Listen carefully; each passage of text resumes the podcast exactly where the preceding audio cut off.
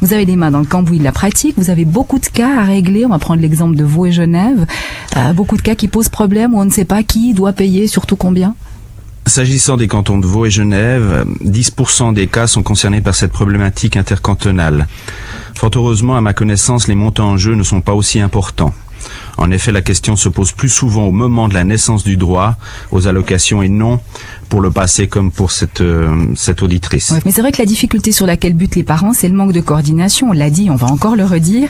on ne va pas entrer dans le débat politique, mais, mais dans la pratique, pour les parents, quels sont les risques de ce manque de coordination? Bon, il n'est rien de plus naturel pour les parents de choisir le, le, le, régime le plus avantageux pour eux. Toutefois, il faut faire attention par rapport à cette Enfin, cette question, la réponse n'est pas si évidente quand on pense au risque de tourisme allocatif. Et il existe aussi des cas où les gens cumulent les allocations? C'est possible? Alors, le cumul est strictement interdit. Nul ne peut prétendre à plus d'une allocation familiale pour le même enfant.